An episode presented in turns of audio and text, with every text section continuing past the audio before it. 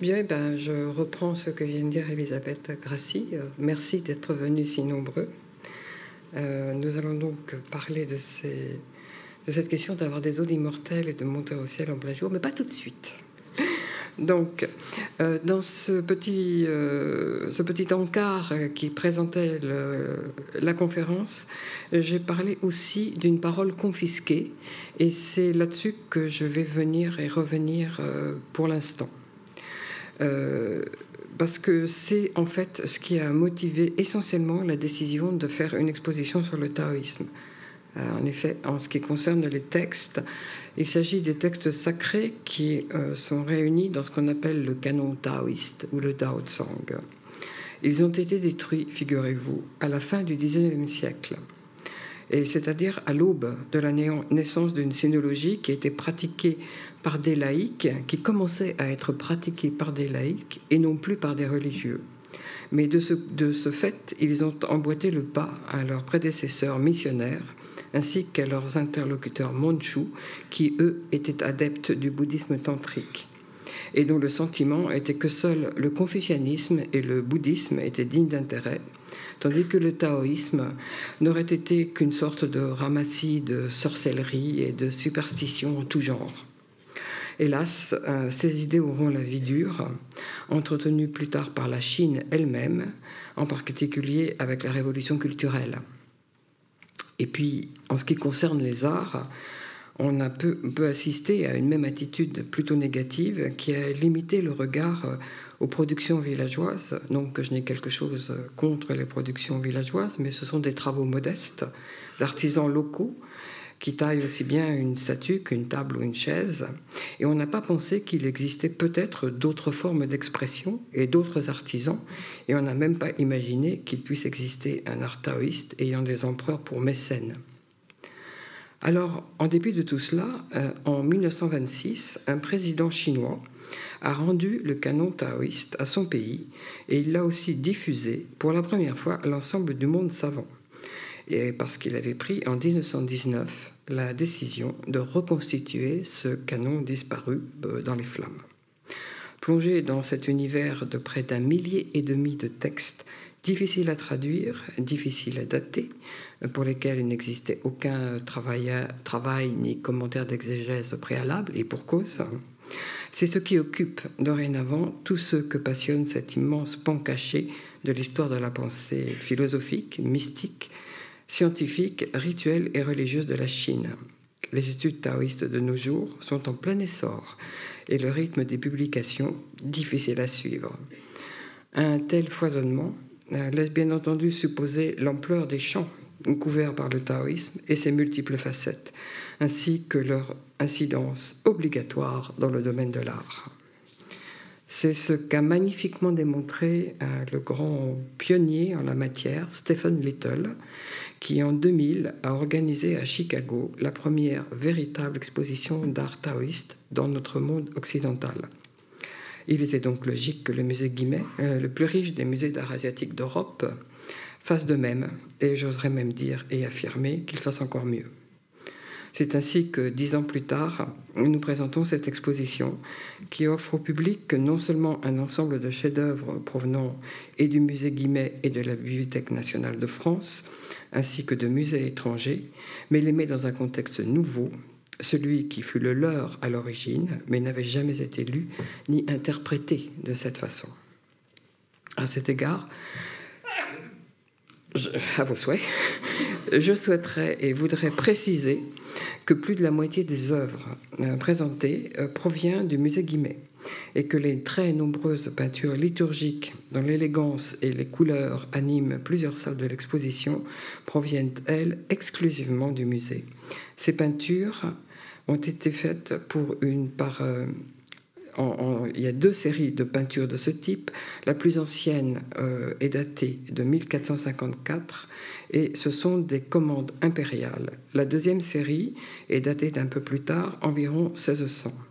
Elles relèvent, elles appartiennent à un rite de salut universel qui est d'origine bouddhique, mais qui ne pouvait, au risque de perdre ses commanditaires, exclure les divinités chinoises majoritairement taoïstes à cette époque.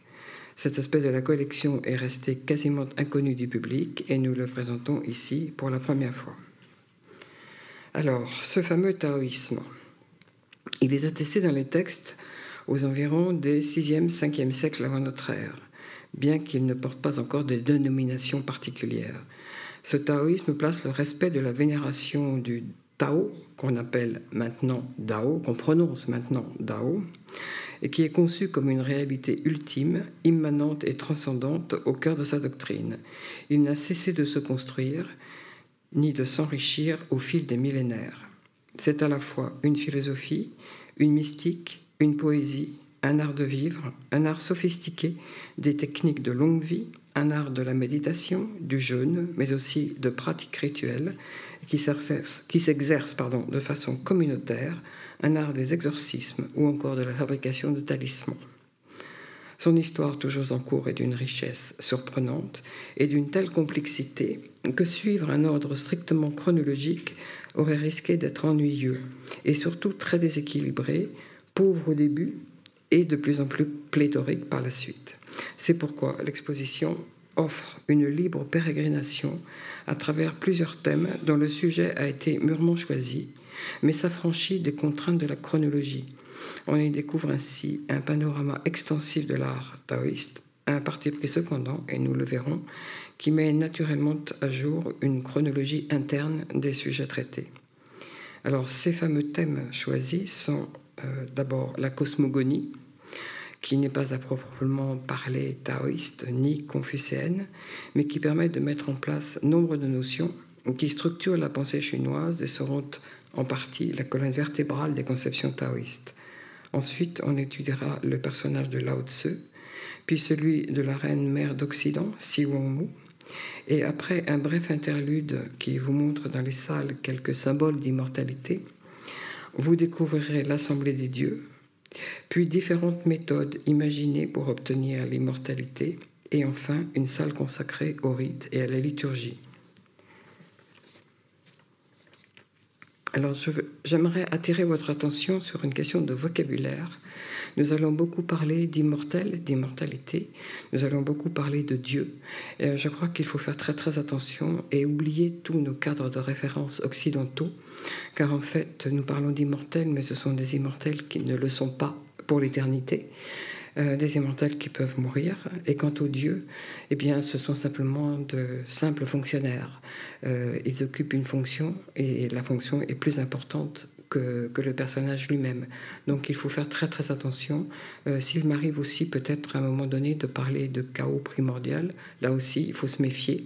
C'est pas tout à fait la notion que nous avons du chaos, à savoir que ce chaos est l'analogue du Tao, c'est-à-dire quelque chose qui est indifférencié, qui n'a pas de forme et qui par conséquent ne ressemble absolument pas à cette espèce de tumulte que nous imaginons quand nous parlons du, chaos.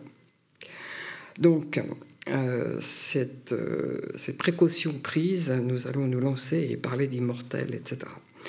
Mais pour suivre le chemin couvre pour nous le fondateur du taoïsme, je propose que nous commencions plutôt par ce personnage pour suivre un plan un peu différent de celui de la succession des salles dans l'exposition. Va donc commencer par parler de Lao Tse.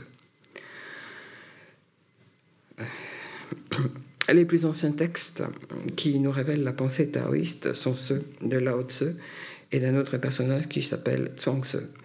Tse euh, a bien une réalité historique, en revanche, il n'en va pas tout à fait de même pour Lao Tse. Mais après tout, si la question vaut d'être étudiée euh, par les savants, euh, le plus important, c'est tout de même qu'il nous a laissé un ouvrage unique, étrange mélange de philosophie, de métaphysique, de politique, de stratégie militaire ou encore d'alchimie. La fascination qu'il a exercée et son prestige furent immédiats, et l'on se doit de constater qu'outre le fait qu'il a été traduit en toutes les langues du monde, il a toujours échappé aux destructions de livres subies euh, par les ouvrages taoïstes à certaines périodes de l'histoire de la Chine. Vous avez ici un manuscrit qui a été est une pièce particulièrement émouvante qui est conservée à la Bibliothèque nationale de France et qui est justement euh, le livre de la vertu, de la voix et de la vertu du Lao Tse, qui a été recopié par, de la main même d'un empereur Tang et qui est daté de 735. Le grand historien euh, Sima Tian, qui a rédigé au IIe siècle avant notre ère toute une chronique historique allant jusqu'à son époque, euh, est celui qui mentionne pour la première fois le personnage de Lao Tzu. La biographie qu'il donne est très courte et se termine en plus de façon abrupte, disant qu'il est parti à l'ouest et que nul ne sait ce qu'il advint de lui. Bien sûr, ce récit a été aussitôt développé, offrant plusieurs versions de ce départ, ainsi que des prolongations géographiques. La plus célèbre est la suivante. Lao Tzu, scribe devin et archiviste à la cour des Zhou au VIe siècle avant notre ère, et c'est du reste à ce titre que Confucius est allé le, que Confucius est allé le voir pour lui demander euh, des renseignements sur les rites. Euh, on raconte que plus tard, donc désespérant de parvenir à, se faire entendre euh, des souverains, il décida, ainsi qu'il est de coutume chez les taoïstes, mais aussi chez les confucéens dans de pareilles circonstances, de s'éloigner du pouvoir. Il est donc parti en direction de l'ouest sur un buffle. Alors il y a différentes légendes, il est de couleur bleue ou de couleur verte. Euh, on ne respecte pas toujours du reste cette iconographie et ces couleurs. En tout cas, dans l'exposition, euh, il n'était pas ici, mais dans l'exposition, il y a une rare statuette en grès émaillé du XVe siècle qui représente la haute sur le, sur le buffle, et le buffle précisément est bleu. Donc euh, n'oubliez pas de le, de le remarquer au lieu dit de la passe de Rangu, euh, qui était la frontière avec, entre la Chine et l'étranger, le gardien de la passe, qui s'appelait Ying Se, qui lui aussi était un sage, l'arrêta et lui demanda de ne pas quitter le pays sans coucher sa doctrine par écrit. Il avait en effet deviné qu'un saint homme était en chemin, ayant aperçu une nuée de couleur pourpre dans le ciel. Lao Tzu accepta, et c'est ainsi que naquit le livre que vous connaissez tous sous le nom du livre de la voix et de la vertu, euh, un titre qui a été récemment traduit, je crois, euh, plus justement par Livre de la voix et de son efficience, ou Livre de la voix et de son efficace, auquel on donne aussi le nom de livre en 5000 caractères. Il comporte en outre 81 chapitres, chiffre magique, qui est le carré de 9, symbole du yang à son apogée, et donc de la perfection. Euh, ce chiffre 81 correspond aussi au nombre de mois de gestation qu'il fallut à sa mère pour le mettre au monde. D'où le nom qu'on lui a donné, Lao Tzu, le vieil enfant. Ce qui ne sera pas euh, sans, incidence sur son iconographie ultérieure. Euh, la peinture que vous avez ici est une peinture du musée national du palais de Taipei euh, qui date de l'époque Ming et qui représente euh, cette, euh, cette, histoire de façon extrêmement condensée, puisque vous avez simplement Lao Tzu. Vous remarquerez qu'il a un air de vieillard avec des cheveux, une barbe blanche. Il est sur un buffle qui n'est pas vert, mais il porte en main un rouleau qui vraisemblablement est le livre qu'il dont il vient de consigner euh, sa doctrine, donc il vient de consigner sur ce rouleau et qu'il va, qu'il va laisser à Yingsa.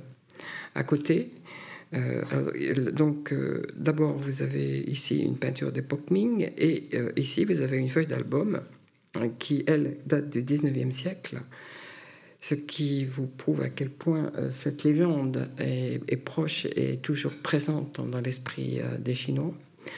Euh, qui représente exactement la même scène, mais traitée de façon un peu différente, puisque euh, dans le cas particulier, Lao Tzu est un vieillard courbé, il est dans une carriole, on le reconnaît bien sûr à ses cheveux blancs.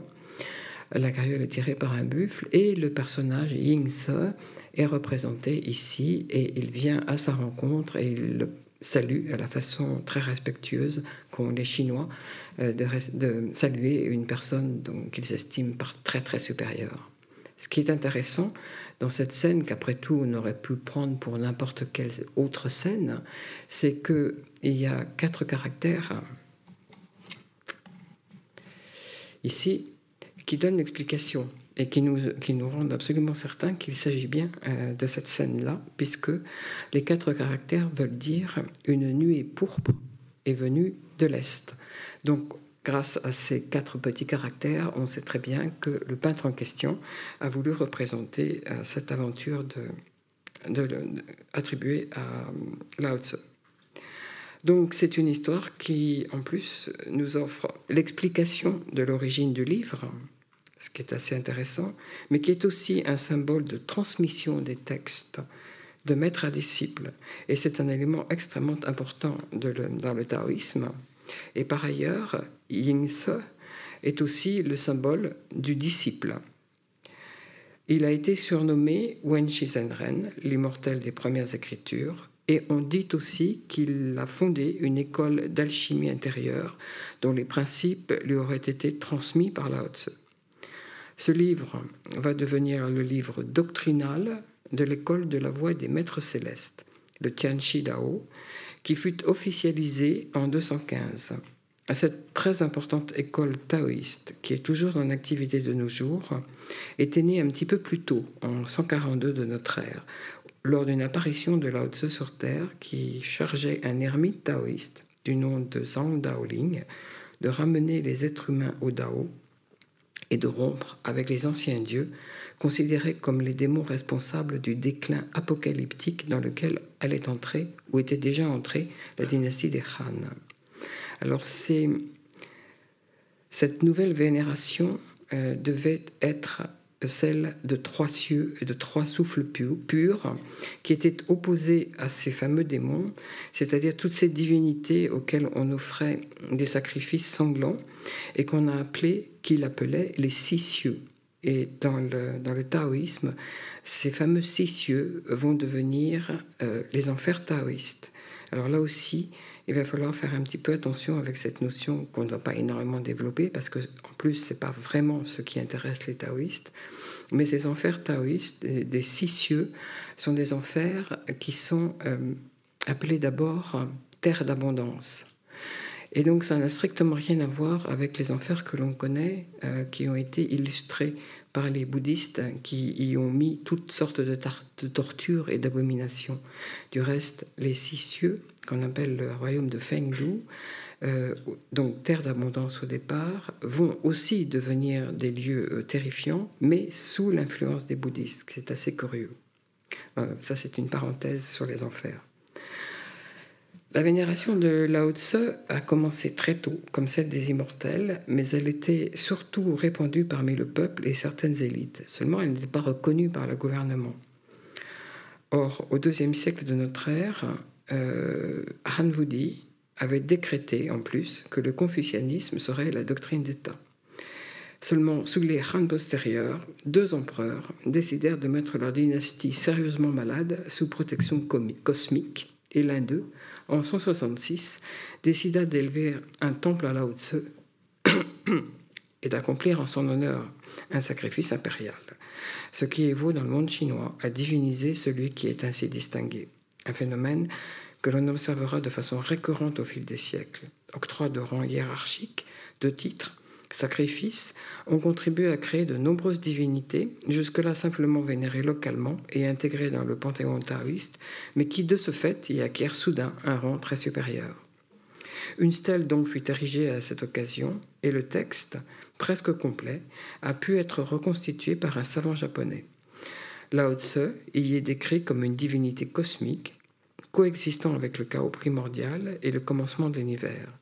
Il énumère aussi ses nombreuses apparitions sur, Terre et ses nombreuses transformations. Le texte de, cette stèle ouvre la voie à de nouvelles fictions concernant les transformations de Lao Tzu. Le plus ancien, qui a été rédigé à la fin du IIe siècle, s'appelle le Livre des transformations de Lao Tzu, Lao Tzu Pianhua Ding.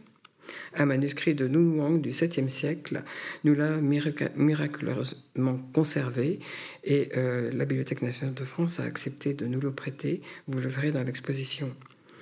Euh, quant au très beau manuscrit illustré qui est là sous vos yeux, euh, celui-ci date du XIIe siècle de notre ère. Il est conservé au musée Nelson Atkins de Kansas City et il n'est pas basé sur cette histoire-là, mais sur un autre texte des transformations de Lao Tzu qui a été écrit au XIe siècle et qui lui ne recense simplement que dix transformations. Alors, chacune des transformations des dix personnages ici est illustrée. Un autre texte, euh, élaboré presque en même temps que celui de la divinisation en 166, raconte que Lao Tzu serait allé jusqu'en Inde. Il aurait pris la forme du Bouddha afin d'enseigner le taoïsme sous une forme que ces barbares seraient capables de comprendre. C'est une, une, fiction sans malice, car il était alors simplement question pour les taoïstes de prendre en compte à la chinoise de la présence de cette religion étrangère qui commençait tout juste à se faire connaître et du reste, elle fut très bien acceptée par les bouddhistes qui trouvaient là une légitimation, légitimation inespérée à leur présence. Un peu plus tard, cependant, elle deviendra le sujet d'âpres polémiques. si l'art consommé de la dialectique propre aux bouddhistes leur fit souvent gagner ces débats, euh, ils ne parvinrent cependant pas à faire disparaître le taoïsme, qui fut reconnu officiellement comme école orthodoxe par les souverains de l'époque Tang, au même titre que le confucianisme et le bouddhisme. Ce fut donc, euh, à partir de cette époque, la mise en place d'une sorte de statu quo qu'on appelle les trois religions, Sanjiao, source de nombreux échanges et influences réciproques, mais qui laissa à chacun son identité foncière. Et là, je voudrais insister sur le fait que euh, il n'y a pas de on ne tue pas au nom de Dieu en Chine. On est extrêmement euh, tolérant et euh, c'est une différence très très importante avec nos religions monothéistes.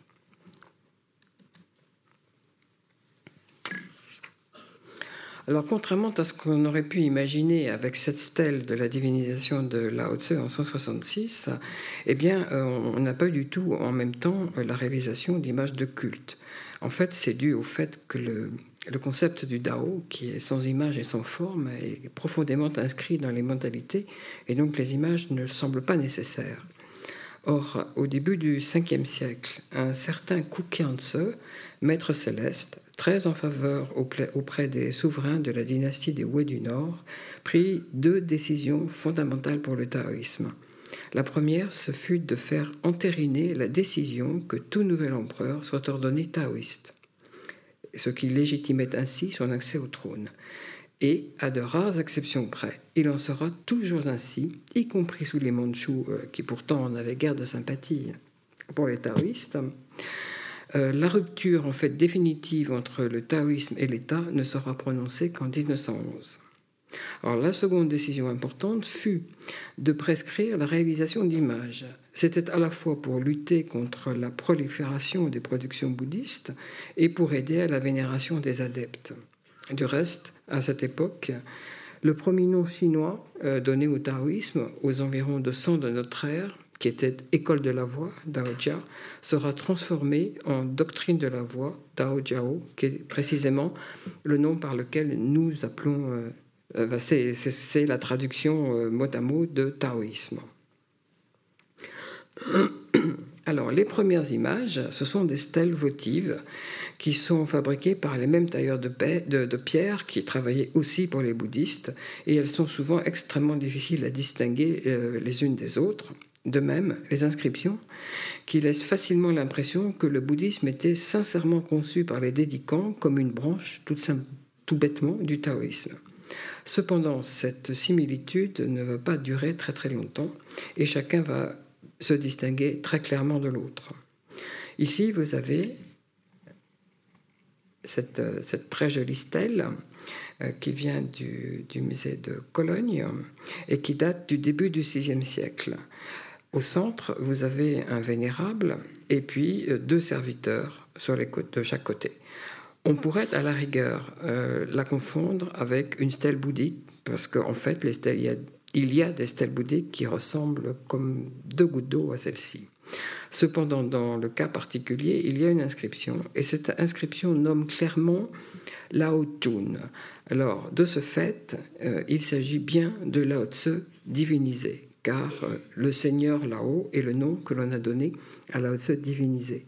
De plus, il y a quelques éléments iconographiques caractéristiques qui sont déjà présents, comme en fait cet objet en forme d'éventail qui est tenu par euh, le personnage principal. À côté, vous avez une statuette en pierre sombre qui, elle, appartient au 8e siècle de notre ère. C'est aussi une statuette conservé au musée de Cologne. Lao Tzu est représenté assis de face. Il, il, a devant lui un accoudoir. Malheureusement, il est cassé, donc faut vous me croyez sur parole. Un accoudoir semi-circulaire euh, sur lequel, enfin, qui est, c'est une espèce de, bâton semi-circulaire posé sur trois pieds qui ont des formes de pattes de lion. En fait, quand vous irez dans l'exposition, sauf si vous y êtes déjà allé, euh, vous vous penchez un petit peu et regardez euh, la robe de Lao Tzu. Et vous voyez ici, euh, il y a les trois griffes, enfin quelques griffes d'une patte de lion qui subsistent. De toute façon, vous voyez bien qu'il a ici une main qui est appuyée sur quelque chose, et c'est bien sur cet accoudoir. Euh, par ailleurs, l'autre main tient un grand objet qui est ce fameux chasse-mouche, euh, qui est caractéristique du personnage, puisque l'image a été créée en se basant sur une image euh, qui est celle qu'on a vue beaucoup au IIIe et IVe siècle, des personnages qui passaient leur temps à discuter de philosophie et de toutes sortes de choses et surtout pas de, politique, car c'était dangereux à l'époque. Et on disait que c'était, on appelait ça des conversations pures. Et euh, généralement, ils, avaient ils étaient installés de cette façon et avaient un chasse-mouche à la main, à la fois pour chasser les mouches, bien sûr, mais aussi pour appuyer euh, ce qu'ils étaient en train de dire par des gestes, comme moi je fais là. Voilà. Donc, vous verrez aussi qu'il a les cheveux relevés en chignon, avec euh, une coiffure euh, qui est une coiffe qui est faite de cinq pétales, qui est caractéristique de la coiffure taoïste. Et puis, euh, il a une barbe relativement fournie. Alors, bien sûr, comme il s'agit d'une statue de pierre noire qui était peut-être polychrome, mais je, n'y crois pas trop. il avait forcément des cheveux et une barbe blanche.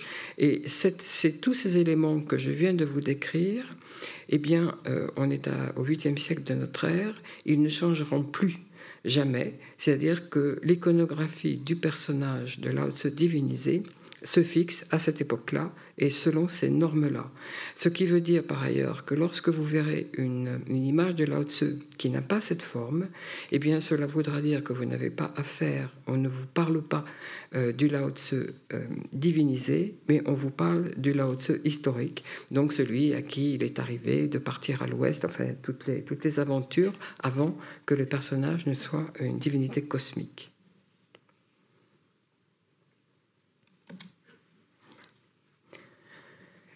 Alors, toujours au 5e siècle, il s'en est passé beaucoup de choses à cette époque-là. Un autre maître céleste, Lu Xiujing, euh, compila le premier canon taoïste, auquel il a donné le nom de Trois grottes. Et non pas, comme on le prétend souvent, euh, et même certains taoïstes y croient encore, en imitation des trois corbeilles du bouddhisme, mais en fait en référence à un terme taoïste qui était utilisé bien avant et qui signifiait du reste taoïsme, mais qui est aussi en relation avec les trois souffles primordiaux, énonciateurs de textes sacrés, associés aux trois cieux, dont la vénération avait été imposée au Maître céleste par le pacte de pureté conclu entre Lao Tse et Zhang Daoling, dont nous avons parlé tout à l'heure. La première grotte réunissait des textes venant d'une révélation, car dans le taoïsme, euh, il y a énormément de révélations. Il n'y a pas une révélation fermée, il y a plusieurs révélations. C'est très très ouvert et il y a toujours des révélations qui euh, ont lieu euh, actuellement. C'est ce qui vous explique qu'il faudra toujours euh, refaire un canon taoïste pour tenir compte des nouvelles révélations, des nouveaux textes, des nouvelles euh, doctrines qui seront arrivées. Donc, euh, je parlais donc de la première grotte qui contient le texte d'une révélation qui a eu lieu au début du IVe siècle, qui est celle de la grande pureté. La seconde, c'est une révélation qui a eu lieu vers 400, qui s'appelle celle du joyeux secret. Et la troisième grotte contenait l'ensemble de tous les autres textes contemporains ou bien plus anciens. Dès lors, et au vu des, donc, des constants enrichissements doctrinaux du taoïsme, il y, a, il y aura au moins une nouvelle version compilée sur ordre impérial par nouvelle dynastie. Sur cette photo, vous voyez une planche à imprimer en bas et puis le, résultat tiré de cette planche à imprimer. La planche à imprimer vient de la British Library. c'est un document relativement émouvant puisqu'elle date de la dynastie Ming. Et elle est assez intéressante parce qu'elle représente trois personnages que vous retrouvez euh, tout à fait identiques, enfin avec les yeux de la foi, bien entendu, euh, parce que la planche, elle, euh, est quand même très usée et un peu difficile à lire, mais pouvez me croire sur parole, c'est exactement le même motif, et vous avez donc ces trois personnages entourés de toute une théorie d'autres divinités le, les trois personnages qui se trouvent en haut euh, occupent le frontispice d'un des très nombreux fascicules du Tao Tsang. Tao Tsang, euh, qui en particulier ici est celui qui est conservé à la Bibliothèque nationale de France, euh, qui est une impression qui date de 1598. Ces trois personnages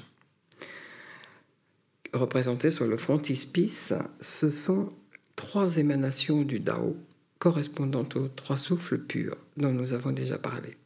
On les appelle les trois purs, Sanqing. Au centre, alors ils ont des noms très compliqués et très longs. Au centre, il s'appelle le vénérable céleste du commencement originel. À droite, c'est le vénérable céleste du joyau précieux, et à gauche, c'est le vénérable céleste de la voix et de la vertu, c'est-à-dire en fait la haute divinisée. Le groupe s'est constitué à l'époque Tang, en même temps ou à peine plus tard que la formulation définitive iconographique que je vous ai montré tout à l'heure de l'image de Lao Tse divinisée. Or, en fait, c'est le même principe iconographique qui est appliqué aux deux autres divinités il n'y a que des variations infimes qui permettent de les distinguer.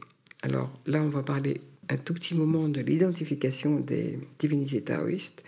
C'est un véritable problème, très très difficile, parce que euh, en général, donc, on a affaire à des personnages qui sont représentés comme des hauts dignitaires, donc ils sont tous grosso modo vêtus de la même façon, et on ne peut les distinguer qu'en vertu d'un certain nombre d'attributs. Alors on sait quels sont leurs attributs, mais euh, les artisans ou les artistes ne, ne, nous fournissent pas forcément tous ces attributs. Donc nous pouvons très bien nous trouver devant des images. Manifestement, c'est une divinité taoïste, mais il n'y a pas tous les attributs. Donc on ne peut pas dire avec certitude, eh ben, c'est celui-ci et pas un autre. Il n'y a que lorsque nous avons tous les attributs que là on peut être tout à fait sûr euh, de ne pas se tromper. Alors, quelquefois, quand nous n'avons pas tous les attributs, nous avons la chance d'avoir une inscription, mais pas toujours. Donc, c'est une des grandes difficultés pour identifier les divinités taoïstes en général. Mais enfin, bon, en admettant qu'ici nous ayons tout ce qu'il faut, euh, nous avons euh, le vénérable céleste du commencement originel, qui est celui qui se trouve là au centre, statuette qui provient du British Museum euh, qui est un, bronze de l'époque Ming, daté des environs de 1500, avec un, visage très avenant. Et une de ses mains repose sur ce fameux accoudoir, que là vous devez voir donc complet. Donc c'est bien ce demi-cercle avec euh, des pieds, une tête de lion et un pied de lion. L'une de ses mains repose sur cet accoudoir et dans d'autres cas, il arrive que sa main soit placée dans l'autre sens et tienne une perle qu'on appelle la perle du chaos originel, mais qui n'est pas représentée ici. L'autre main est levée et dessine un signe sacré. Le vénérable céleste du joyau précieux, qui est celui-ci, bon, est représenté de la même façon, avec ce même accoudoir, mais euh, à la différence du premier, il tient un sceptre rouilli entre, entre ses deux mains et il le tient dressé. Quant au dernier, alors, cette pièce-ci en bronze doré euh, est du, date environ du XIIIe siècle et conservée au musée Guimet. Et celle-ci, euh, qui est datée de 1453, je crois. Euh, attendez. Non, 1438, qui est datée de 1438, est un bronze doré qui est conservé au Metropolitan Museum de New York. Donc nous avons les trois purs et trois régions du monde en même temps. Bon, ça c'est le hasard. Et donc, vous voyez bien que euh, le personnage est bien Lao Tse divinisé, puisque vous retrouvez euh, le visage d'un homme plutôt mûr et puis cette immense barbe. Alors, ces trois purs. Ces trois purs, ils appartiennent, donc ce, sont vraiment euh, la, triade suprême du taoïsme, et ils appartiennent à ce qu'on appelle le ciel antérieur. Cette expression fait référence à tout ce qui existait avant la création du monde. Il partage ce privilège avec trois autres personnifications des souffles purs cosmiques qu'on appelle les souverains du ciel, de la terre et de l'eau, mais dont le statut est moins, moins certain car ils sont parfois considérés comme étant sous la juridiction de l'empereur de Jade, lequel appartient au ciel postérieur, donc au monde présent. Mais la tripartition de l'univers qu'ils incarnent est fondamentale dans la pensée chinoise et dans le taoïsme. Et là, donc, nous avons parlé d'abord de Lao Tse, nous avons parlé des trois purs, un petit peu donc dans la partie des dieux, et nous revenons au tout début de l'expo avec la cosmogonie. C'est dans l'introduction, vous verrez, euh, la, petite salle d'introduction, vous verrez cette immense tablette rituelle en jade qui illustre tout à, tout à fait euh, cette façon de concevoir l'univers, puisque vous avez euh, en bas l'eau. Que vous avez la Terre ici qui est représentée par une montagne, et puis vous voyez qu'elle se dresse dans le ciel puisqu'il y a des nuages tout autour. Et puis vous avez ces trois petits ronds avec un, réunis par un trait qui, eux, euh, nous disent bien qu'il s'agit d'une euh, tablette rituelle taoïste parce que euh, ces, ces, trois, ces trois points représentent des constellations qu'on appelle les trois terrasses. Et, ces trois terrasses représentent trois, trois, fois, trois groupes de trois étoiles lesquelles sont situées en dessous de la constellation, juste en dessous de la constellation de la Grande Ourse. Et il se trouve que dans le, dans le taoïsme, on considère que euh, ces, trois, ces trois terrasses sont les marches du ciel, c'est-à-dire que que ce soit le prêtre taoïste ou que ce soit l'adepte qui médite pour effectuer une randonnée extatique, il va visualiser le ciel et il va visualiser ces, euh, ces trois terrasses pour monter gravir les marches du ciel, ensuite monter sur chacune des étoiles de la Grande Ourse, et ensuite, à la septième, vont s'ouvrir les portes du ciel.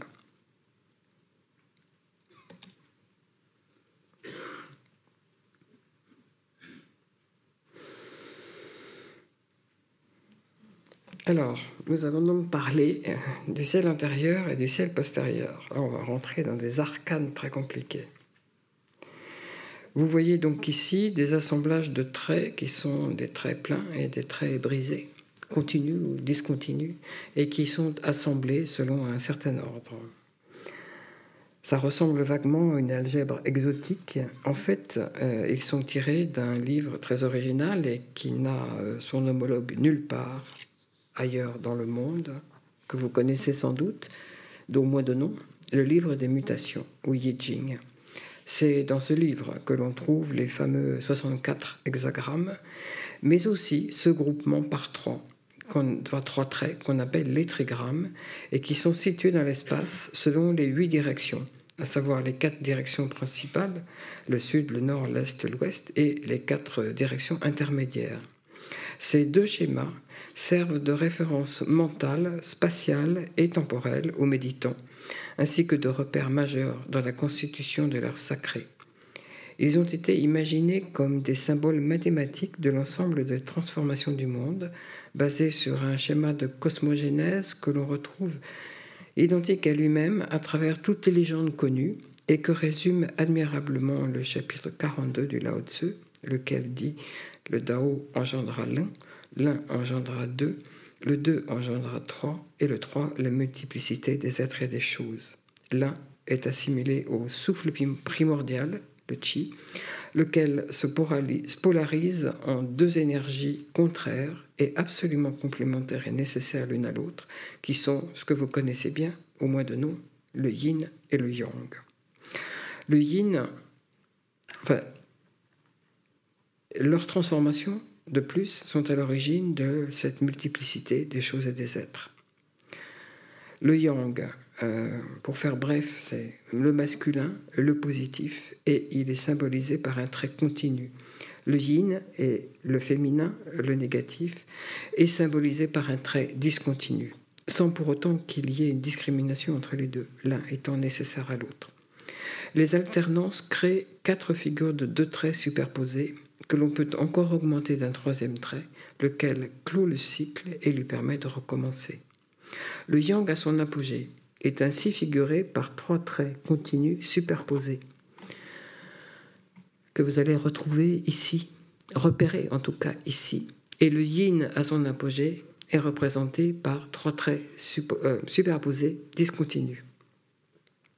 Dans une configuration qu'on appelle celle du roi Wen, celle du monde créé, ces deux figures complètes se trouvent au sud-ouest et au nord-ouest. Il faut me croire sur parole, parce que c'est pas très très évident, c'est d'autant moins que l'orientation euh, sur le papier en Chine inverse euh, la direction. Nous mettons le nord au nord, enfin en haut, pardon, oui, le nord au nord, je suis désolée, et le nord tout en haut, et les Chinois, eux, sur, sur une feuille de papier, placent le sud à la place de notre nord. Donc c'est un peu difficile pour se repérer. L'autre, alors cette configuration du roi Wen euh, qui est ici, c'est celle qu'on appelle celle de notre monde du présent. Euh, l'autre configuration qu'on appelle celle du monde antérieur, donc euh, qui n'est pas encore créée, est celle dite de Fuchs. Et précisément ici, vous pouvez voir que à l'emplacement du sud, vous avez les trois traits superposés, et à l'emplacement du nord, vous avez les trois traits discontinus. Or, la quête d'immortalité est conçue comme un retour, un chemin inverse qui permet de remonter le temps pour retrouver l'union avec le Dao, avec l'incréé. C'est ainsi que l'adepte va faire circuler le souffle à travers son corps activer les transformations des énergies yin et yang afin d'obtenir le yang pur du ciel antérieur. En fait, il va faire en sorte de basculer du monde créé, ici, vers l'incréé.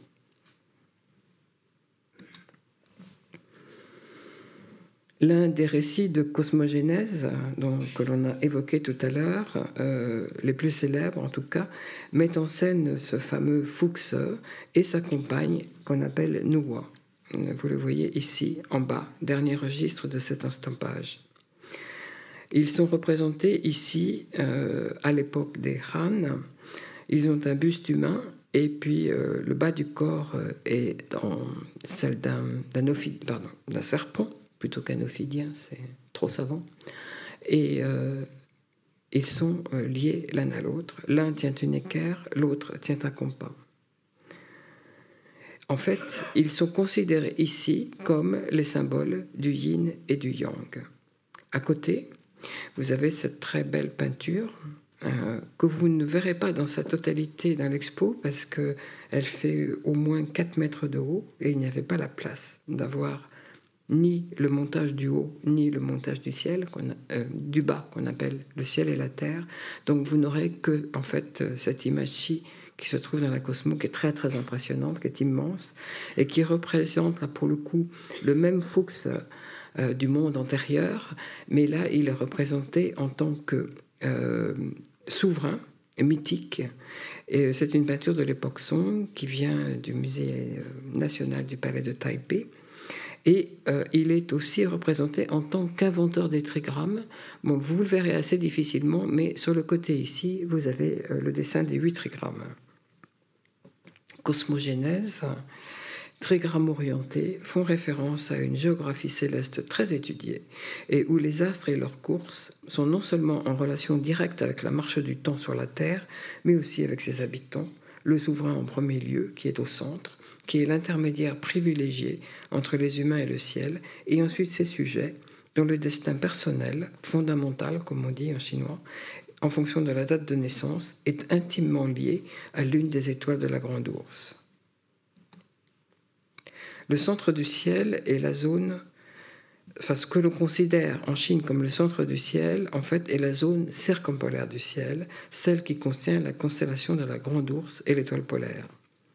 On a imaginé que le souffle primordial était distribué par la divinité tutélaire installée dans le char de la Grande Ourse, accomplissant sa révolution autour du pivot du ciel.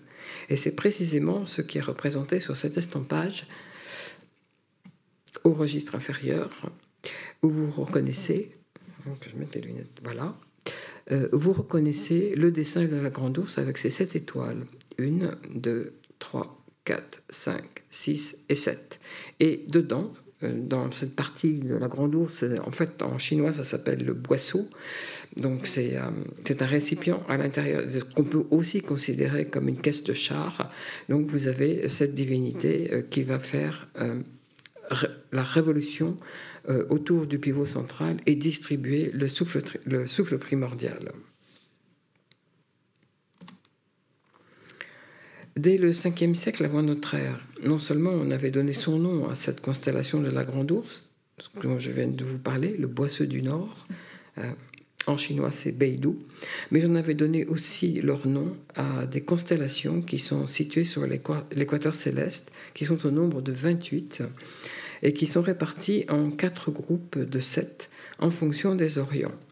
À cette époque-là déjà, deux des animaux héraldiques représentant ces directions étaient déjà attribués, à savoir le tigre blanc de l'ouest et le dragon vert de l'est. Sous les Han, les orients célestes auront tous auront chacun leur symbole, le tigre de l'ouest et l'oiseau vermillon du sud, que vous voyez représentés ici sur deux embouts de tuiles qui proviennent du musée Guimet. Vous avez l'oiseau vermillon du sud et le tigre blanc de l'ouest. Malheureusement, nous n'avions pas les quatre embouts avec les quatre animaux, ce qui fait que euh, j'ai demandé au Musée national d'histoire de Taipei de bien vouloir euh, nous prêter des estampages d'embouts de tuiles tout à fait similaires et de la même époque, qui ont donc été installés dans la partie Cosmo, euh, à côté de ceux-ci, et qui permettront aux visiteurs de découvrir les images à la fois euh, de l'Orient du Nord, ce qu'on appelle le, guerrier noir, et qui est constitué d'une tortue et d'un serpent enlacé, et puis du dragon, euh, du dragon de l'Est. Euh, tous ces animaux sont associés à une couleur et c'est en relation avec toute une théorie de correspondance entre les orients, les couleurs, les saveurs, etc., les organes. Enfin, c'est ce qu'on appelle la théorie des correspondances.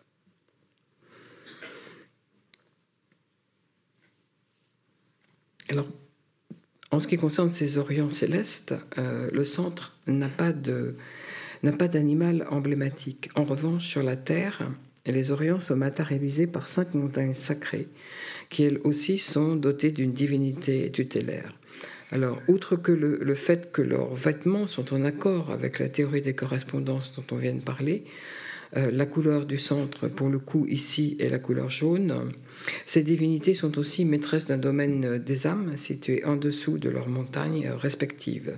Au sein de ces cinq montagnes, c'est celle de l'Est, le mont Taishan, qui est la plus célèbre et vénérée depuis le plus longtemps. Confucius, du reste, l'aurait gravi et y aurait découvert combien le monde semble petit vu d'en haut, mais il n'est pas allé plus loin. À partir des Han, euh, les empereurs y accompliront les sacrifices de légitimation qu'on appelle les sacrifices Fangeshan, adressés au ciel et à la terre. Quant au peuple, il craint et vénère le seigneur de Taishan, qui est aussi le juge du destin ultime des êtres humains. Donc, sur cette image, cette peinture, alors celle-ci, euh, c'est une peinture du musée Guimet de la série de 1454. Vous voyez en bas euh, les cinq les cinq seigneurs des pics sacrés, que vous reconnaissez en tant que personnage très important par la coiffure qu'il porte, qu'on appelle le mian, qui est une espèce de planchette avec des rangs de perles de chaque côté. Donc vous en avez un, deux, trois, quatre, cinq. Alors les couleurs, eh bien, on va un petit peu s'y perdre parce qu'on a bien le centre en jaune, on a bien le, le, sud en rouge, euh, le nord, c'est peut-être pas tout à fait noir, euh, l'est. Euh, Oui, parce que ça, c'est la, configuration. Oui. L'Est ici, les couleurs, l'Ouest, normalement, devrait être en blanc, mais euh, la couleur blanche a été omise parce qu'en Chine, c'est la couleur du deuil. Donc, on a mis un peu n'importe quelle couleur. Mais il n'empêche que, en principe, on a ce, ces correspondances de couleurs. Les groupements d'étoiles et constellations sont largement illustrés par, euh, par des peintures dans cette première salle de cosmogonie. On ne peut pas toutes vous les montrer. Mais je vous montre ici aussi encore celle-ci qui représente euh, le zodiaque. Alors sur la peinture, toujours de cette même série de 1454 du musée Guimet, euh, les zodiaques sont représentés avec des conventions occidentales, puisque vous devez reconnaître des symboles hein, qui ne vous sont pas étrangers. Euh, vous avez ici les Gémeaux, euh, vous avez euh, ainsi un crabe. bon. En fait, ces, conventions occidentales sont parvenues en Chine par l'Asie centrale. Alors, ce qui est intéressant, c'est qu'on les met en relation avec des images des, des, zodiaques qui, elles, sont purement chinoises et qui ont été développées dès le IIIe siècle avant notre ère et qui représentent qui sont représentés par euh, des têtes d'animaux sur des corps euh, humains. Et ici, vous avez euh, ces douze figurines funéraires qui représentent un groupe extrêmement précieux parce que il est très rare d'avoir cet ensemble de douze figurines. Vous en avez un certain nombre, mais avoir la totalité est assez rare. Et donc, c'est vraiment très, très précieux. De plus, elles sont particulièrement fragiles et c'est le musée de Cleveland qui a accepté de nous les prêter et j'avoue que c'est vraiment très très gentil d'avoir euh, d'avoir osé faire euh, voyager euh, des, objets aussi fragiles. Ça date du 6e siècle de notre ère. Donc il y a un grand, grand écart entre ceci du 6e siècle de notre ère et ceci qui date du 15e siècle.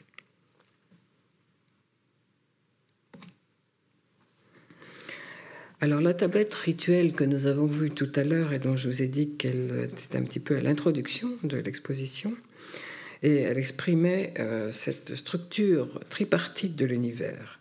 Eh bien, on peut la compléter par la façon dont euh, on imagine ces parties dans l'espace, à savoir un ciel rond et une terre carrée, euh, qui repose sur quatre mers. En fait, ce ciel rond et cette terre carrée, c'est ce que vous allez retrouver dans cette première salle, puisque vous avez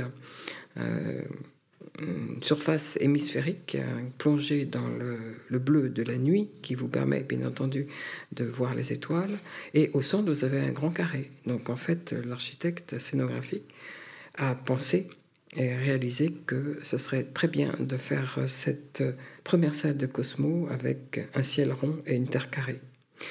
Euh, ici, vous avez un miroir qui provient aussi du musée de Cleveland, qui date de l'époque Tang et qui résume l'ensemble de ce que je viens de vous dire. En fait, vous avez en haut le ciel rond, euh, vous avez euh, le soleil et la lune, et vous avez les huit trigrammes. En bas, vous avez la terre carrée, vous avez des frisottis en fait qui représentent les quatre mers vous avez euh, les caractères euh, qui représentent en chinois le mot montagne. Donc vous avez les cinq montagnes, donc vous en avez quatre et vous avez euh, quelques points au centre qui indiquent la cinquième montagne. Donc vous avez sur ce miroir, qui est aussi un symbole du ciel par la même occasion, à la fois tout l'univers résumé, puisque vous avez le ciel et la terre.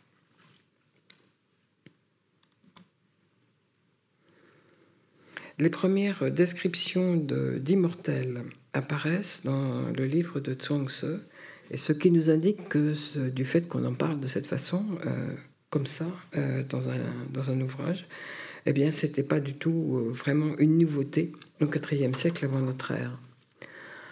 Ils sont décrits comme des êtres très étranges qui se nourrissent de vent et chevauchent les nuages. Mais on précise déjà qu'ils ont le devoir de s'occuper des êtres humains. Ce régime spartiate leur donne un aspect étrange. Ils sont maigres, ils ont de grandes oreilles et leur corps est revêtu de plumes.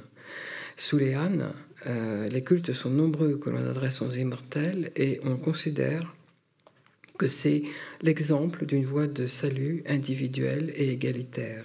On les appelle aussi des hommes vrais, Zen-Ren, qui ont su s'abstraire des contingences de la vie ainsi que de celles des limitations du corps physique. Cependant, ils sont toujours bien présents en ce monde et aident leurs fidèles. Cette image étrange, euh, qui est un, immortel agenouillé qui porte des, plusieurs lampes, euh, est tout à fait caractéristique euh, de l'image de l'immortel à l'époque des Han. Visage émacié, grandes oreilles, corps couvert de plumes et même, il semblerait qu'il ait des ailes au bras.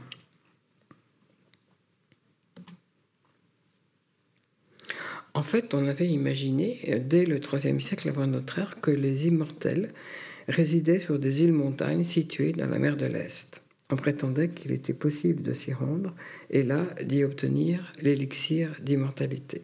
Ce fut la raison des expéditions envoyées par le premier empereur, Qin Shi Huang, et ensuite par euh, l'empereur Han, euh, l'empereur Wu, d'ici des Han. Mais bien sûr, les îles disparaissaient au fur et à mesure que l'on se rapprochait d'elles, et les expéditions furent toujours des échecs. Ces îles, néanmoins, n'ont cessé de hanter l'imaginaire et ont largement inspiré les artistes. Elles s'appellent Yingzhe, Fenghu et Penglai. Vous avez ici euh, deux peintures qui proviennent du Musée national de Taipei. L'une représente la fameuse île Fenghu et l'autre représente la Yingzhe, l'autre île Yingzhe. Et puis, ben, je n'ai pas trouvé d'image représentant Penglai.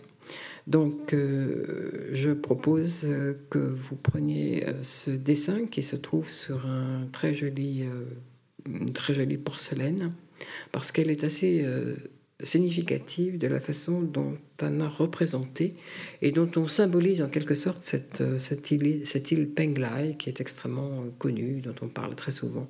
En fait, on a simplement un, très joli pavillon au milieu de la mer et c'est, euh, si vous voulez, un peu le coder l'image de cette troisième île, Penglai.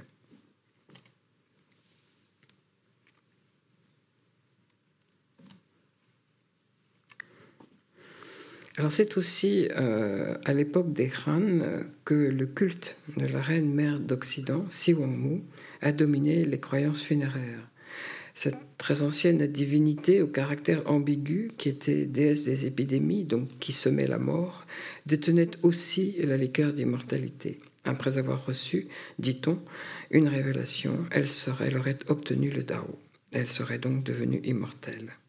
Les premières images de cette euh, divinité à l'époque des Han, lui donne un aspect relativement peu engageant et qui correspond tout à fait à la description que l'on fait d'elle dans un ouvrage qui s'appelle Le livre des monts et des mers.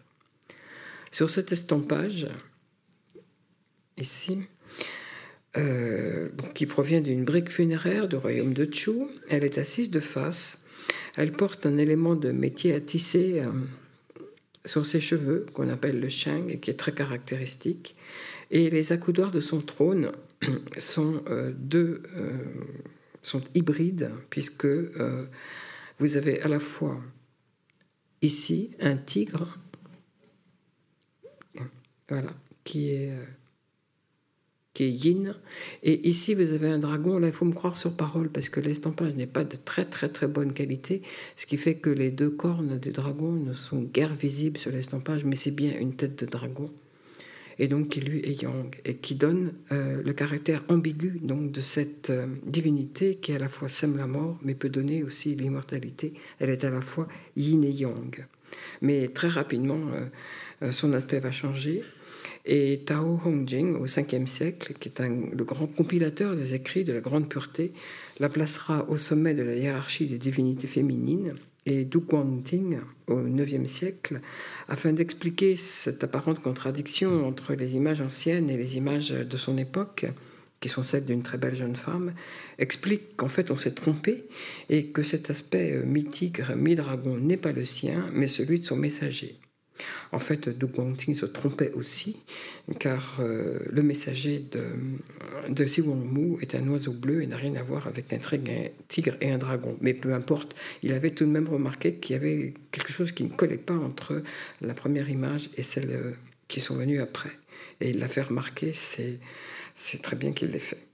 Alors, hormis la possession de l'élixir d'immortalité, Siwangmu a pour fonction essentielle d'être celle par qui passent d'abord tous les écrits célestes qui seront révélés ensuite à ceux qui en sont dignes. C'est ainsi que plusieurs rencontres de ce type lui ont été attribuées, dont la plus célèbre est celle de sa venue à la cour du roi Wudekhan. Elle lui aurait transmis des talismans et un texte secret, transmission avec laquelle n'était pas d'accord l'assistante de Siwangmu, mais elle finit par céder.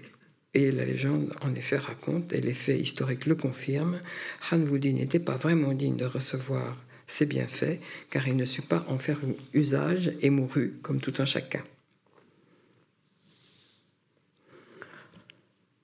C'est aussi. Euh, alors, la, rencontre euh, est représentée ici. Euh, c'est un, détail, une réserve sur un, vase de porcelaine.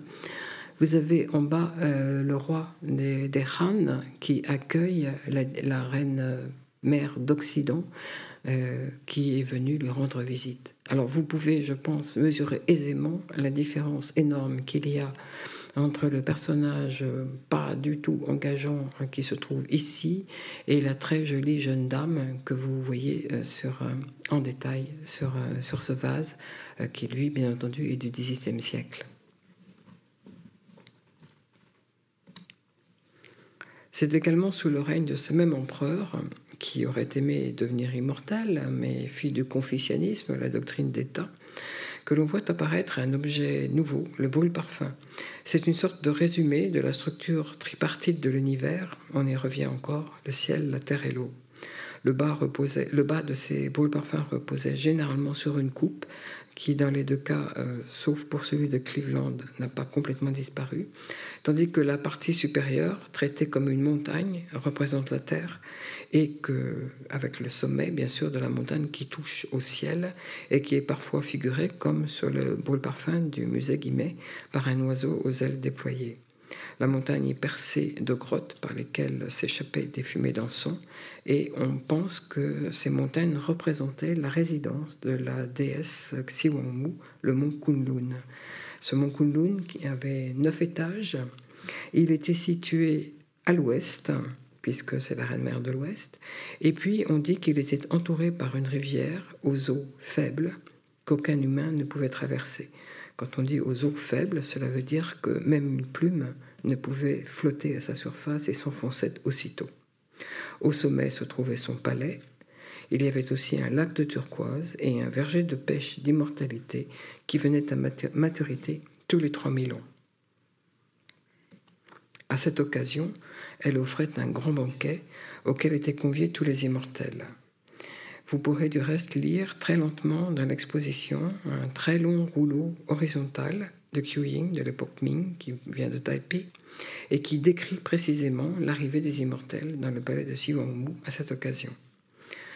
Ici, euh, je vous montre un, grand caisse qui vient du musée Guimet, qui est une pièce assez rare, qui est datée de la fin du XVIIe ou début du XVIIIe siècle. En fait, c'est un travail de tapisserie de soie très particulier qu'on a appelé du reste euh, la soie gravée, simplement parce qu'on obtient un effet très proche de celui de la peinture par une technique bien particulière, fort longue à réaliser et très coûteuse.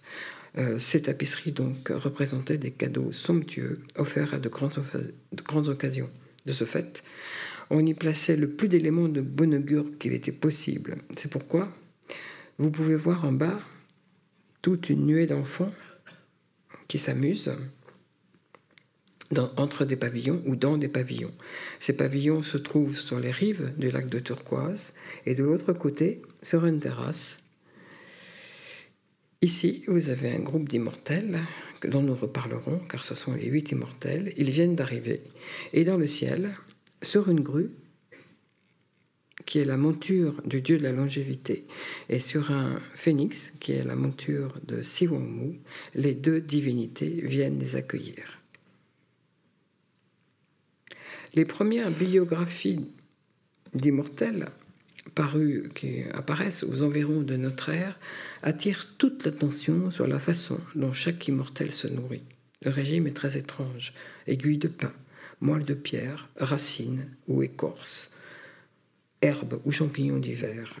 Ce régime a pour intérêt immédiat d'expulser du corps trois immondes parasites qu'on appelle les trois vers ou trois cadavres, et dont on pensait qu'ils étaient avides de se repaître du corps défunt de celui qui les abritait. Ils se régalent en effet des céréales, lesquelles, dans l'esprit des taoïstes, sont précisément responsables de la mort prématurée de celui qui s'en nourrit. D'où l'expression s'abstenir des céréales et l'accent mis sur les régimes permettant de les éviter. Mais ces notions qui peuvent sembler enfantines ne manquent pas d'un certain fond de vérité et qui plus est ont donné naissance à une science très approfondie des valeurs nutritives et médicinales des plantes. La quête des simples est ainsi devenue une sorte de symbole poétique de la quête de longue vie qui est illustrée sur cette peinture d'éventail du musée de Taipei où vous voyez un immortel avec son panier et sa calebasse qui pénètre, qui va entrer dans la forêt et qui euh, part à la recherche des simples. À côté, vous avez un autre livre, un livre, euh, lui, extrêmement scientifique, qui s'intéresse à la diététique euh, de façon très, très, très poussée, mais qui n'exclut pas les régimes des immortels, puisque l'illustration que vous avez ici s'intitule Ce dont se nourrissent les immortels. Il y a donc un lien euh, très très étroit entre le taoïsme et les sciences, et en particulier les sciences euh, médicales. Alors, il y a des exercices gymniques qui sont destinés à faire circuler le souffle à l'intérieur du corps, et ceux-ci sont attestés au deuxième siècle avant notre ère. Et puis euh, l'étude de cette circulation du souffle va établir des liens très étroits aussi, d'autres liens très étroits entre le taoïsme et la médecine traditionnelle. Cette quête des simples dont on vient de parler est la seconde euh, des grandes méthodes utilisées pour obtenir la longue vie et elle s'intègre dans un processus qu'on appelle l'alchimie extérieure ou opératoire, en chinois Waidan alchimie au sens propre, puisque le but est de réaliser un divin élixir par purification et transformation de la matière.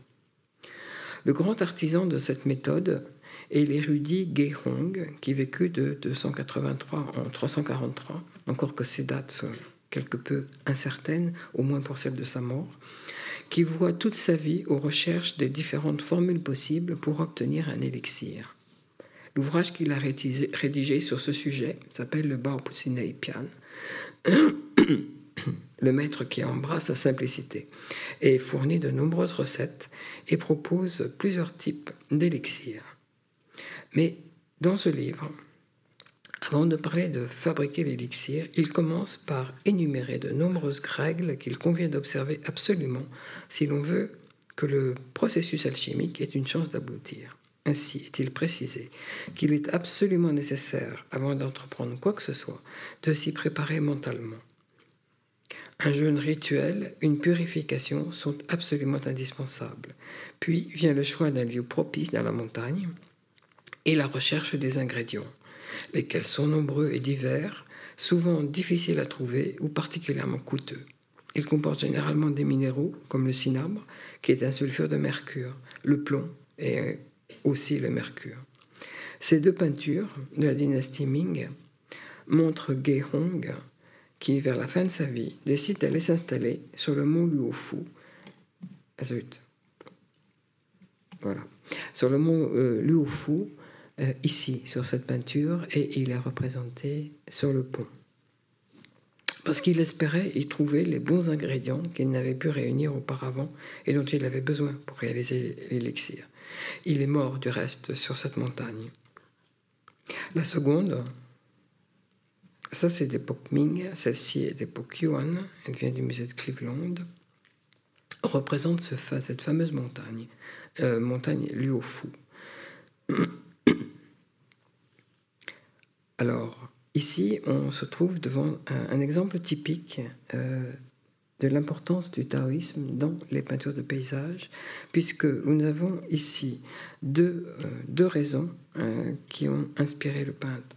La première, c'est effectivement le fait que cette montagne était la résidence, fut la résidence de Geong, et puis aussi le fait que cette montagne est une des 76 terres bienheureuses de la géographie sacrée des taoïstes. Donc c'est vraiment un exemple patent et que vous allez retrouver à plusieurs reprises dans l'exposition euh, de peinture de paysage directement inspirée par des notions taoïstes. Un autre grand alchimiste fut Tao Hongjing, qui vécut de 456 à 536 et qui est le compilateur de la révélation du King. Vous le voyez représenté hein, ici sur cette feuille d'album qui provient du musée de Taipei et qui est de l'époque Yuan. À côté, vous avez une peinture du Metropolitan Museum qui représente, qui s'appelle euh, Aube de printemps sur la terrasse de l'élixir, mais euh, dont l'inscription nous précise en fait qu'il s'agit du mont Maoshan, et c'est ce mont Maoshan où a eu lieu la révélation du King et où, un siècle plus tard, Tao Hongjing, que vous voyez ici, euh, s'installa et fonda un ermitage car il poursuivait une quête alchimique. Mais malheureusement, il semblerait qu'il n'ait pas eu plus de succès attesté en tout cas que pour Geong. La peinture, en revanche, euh, ne tient pas compte de cet échec supposé, car euh, elle dénomme, décrit euh, un endroit sur une terrasse escarpée, ici, où un puits se trouve, et d'après le poème inscrit, il est dit que jaillit de ce puits un ray de lumière qui est celui de l'élixir. Dans l'alchimie opératoire, donc cette alchimie extérieure, en soumettant le cinabre euh, au feu du fourneau alchimique, les vapeurs de soufre s'évaporaient et laissaient au fond des gouttelettes argentées de mercure. On appelait cela l'or potable, car on avait imaginé que le cinabre était dans la nature l'aspect transformé par les âges de l'or originel. Donc, on supposait que le feu accélérait les effets du temps, mais à rebours. Et à rebours, c'est ce principe d'un retour à l'originel qui, dans l'esprit des taoïstes, rend le produit ainsi obtenu susceptible de procurer l'union avec le Dao à celui qui le consomme. On notera en passant que le chapitre 40 de Lao Tse exprime tout à fait cette notion, car il dit retour et le mouvement du Dao. Mais la consommation de cet élixir ou d'autres potions réalisées avec des produits aussi éminemment toxiques provoqua on sans doute aisément de nombreux décès.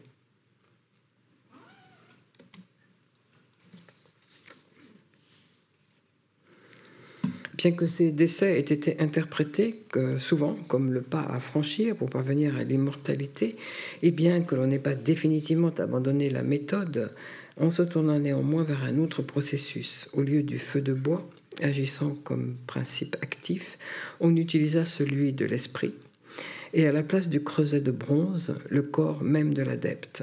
Méditation, concentration et visualisation interne sont les nouveaux outils dont va user l'adepte qui souhaite faire retour au Dao.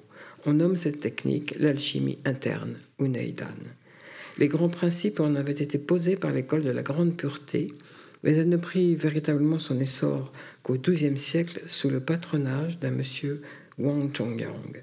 Ce fonctionnaire militaire, mal dans sa peau, aurait démissionné et rencontré un certain Lu Dongbin qui lui aurait révélé des textes d'alchimie intérieure. Et ce même Lu Dongbin euh, aurait tenu ces fameux textes d'alchimie intérieure d'un maître nommé Dong. L'école qui fut alors créée porta le nom de voie de la parfaite réalisation, Kwanson. De structure monastique, et du reste la seule école taoïste de ce type, ses adeptes, hommes ou femmes, s'astreignaient aussi à une ascèse très dure qui leur valut une grande renommée. Du reste, c'est cette renommée qui incita Gengis Khan à inviter Wang Chongyang à lui parler de sa doctrine et ce qui permit, semble-t-il, d'épargner à la Chine conquise par les Mongols de ne pas déplorer de sanglants massacres. L'estampage que vous voyez ici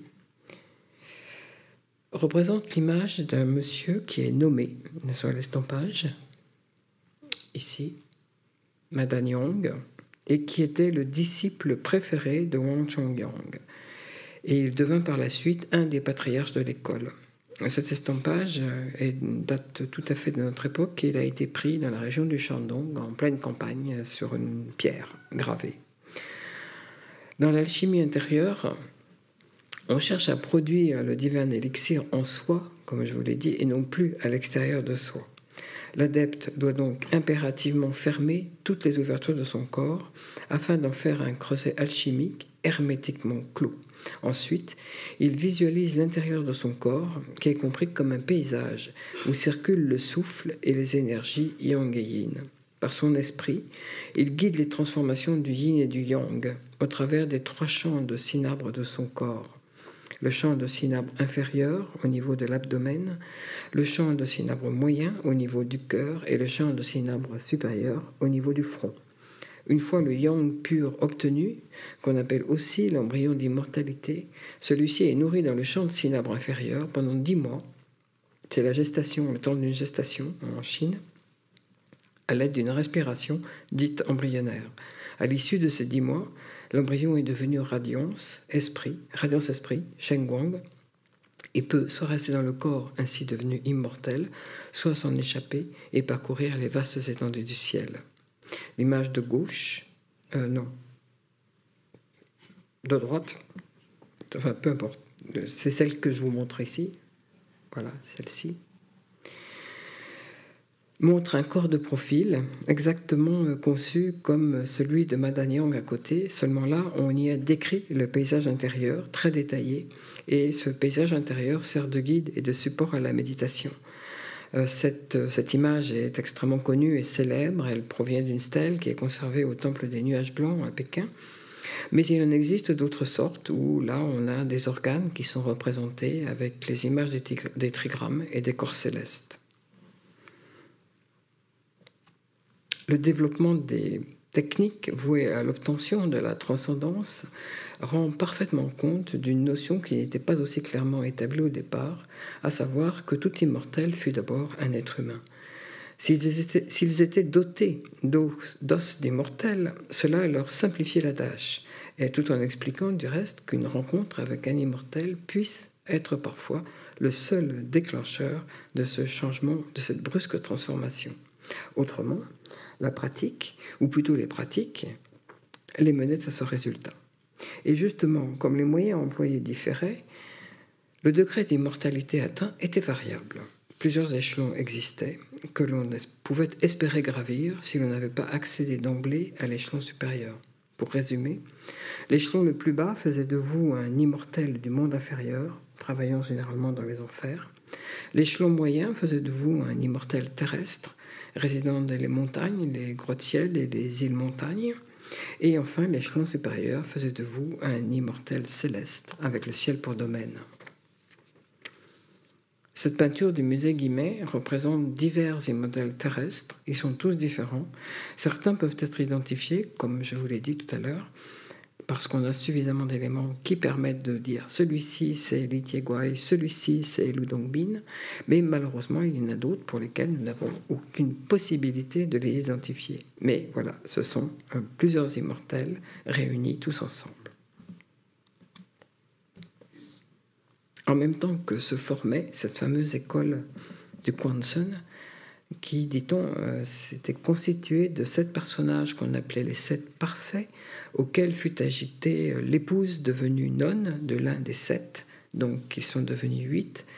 En même temps donc que se formait ce, groupe, prenait forme un autre groupe, cette fois de huit immortels, qui comprenait précisément les deux personnages liés à la formation de l'école de la réalisation complète, Lu Dongbin et Zhong Liquan. Ce groupe nouveau, un peu comme dans le cas des sept parfaits, admit plus tard une femme dans un second temps qui se trouvait être disciple de Ludongbin. C'est ainsi qu'on a huit immortels réunis qui constituent une assemblée hétéroclite de personnages issus de tous les milieux de la société, formant une sorte de miroir de la société chinoise. Toujours affables et rieurs, ils sont au service des êtres humains et constituent un magnifique symbole d'espoir pour tous, puisqu'ils sont la preuve indéniable que chacun peut espérer un jour devenir un immortel. Donc vous avez ici, à gauche, euh, cette peinture qui représente le fameux Lu Dongbin, Lu Dongbin qui est euh, un personnage de l'époque Tang qui est un lettré et qui a cette allure très très élégante, un petit peu hautaine et très sympathique d'un lettré. Et puis à côté, vous avez un autre personne.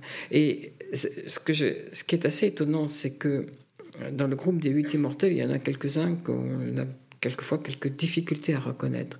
En revanche, Ludombin, quelle que soit la façon dont on le traite, on ne peut pas le louper. Euh, c'est toujours un lettré, on le reconnaît pratiquement à tous les coups. Euh, il en est de même aussi pour euh, celui-ci, celui qui lui a enseigné les, arts de l'alchimie intérieure, Zhong Quan, parce que bah, on le reconnaît toujours à son gros ventre, euh, tellement gros du reste qu'il est obligé d'avoir sa veste, euh, enfin son vêtement ouvert dessus. Et là aussi, c'est, ça fait partie de ces euh, quelques caractéristiques qui vous permettent de reconnaître cet immortel, en tout cas, à tout coup. Mais voilà, l'état d'immortel, contrairement à ce que vous pourriez imaginer, ne dure qu'un temps. Et vient un jour où la bureaucratie céleste enjoint à celui-ci de rejoindre le poste auquel il est destiné. C'est ainsi le lot de toutes les divinités du monde postérieur, particulièrement nombreuses et dont le panthéon est en continuelle expansion. Le chef de cette incroyable et pléthorique administration est l'empereur de Jade. Donc vous le voyez ici sur un frontispice qui est un, ouvrage qui est consacré à l'empereur de Jade. Donc vous voyez l'empereur de Jade au centre et il est entouré euh, d'une très très modeste partie de tous les agents qui sont à son service. Passer de l'état d'immortel à celui de divinité se fait parfois en toute discrétion et personne ne se rend compte de cette disparition. Parfois, cela se fait euh, par une méthode qu'on appelle abandon de la dépouille, c'est-à-dire qu'on a affaire en fait à un immortel incognito. Celui-ci meurt, mais on s'aperçoit un petit peu après qu'il ne reste dans le cercueil qu'une épée ou bien des sandales. Et puis, parfois aussi, cela se fait sur un mode tout à fait spectaculaire et où l'on dit que la personne est montée au ciel en plein jour l'immortel, ou le dieu local intégré dans le panthéon taoïste ou bien officiellement reconnu par un empereur, monte à bord d'un char magique tiré par des dragons, souvent avec toute sa maisonnée.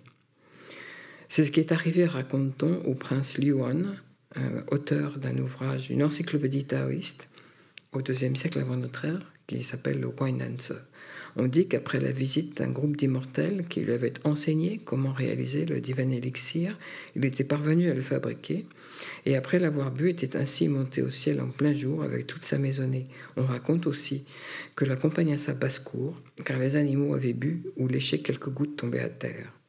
Dans le cas de rouleau qui est présenté ici, euh, je suis désolé, l'image n'est pas très bonne parce que c'était difficile de la faire.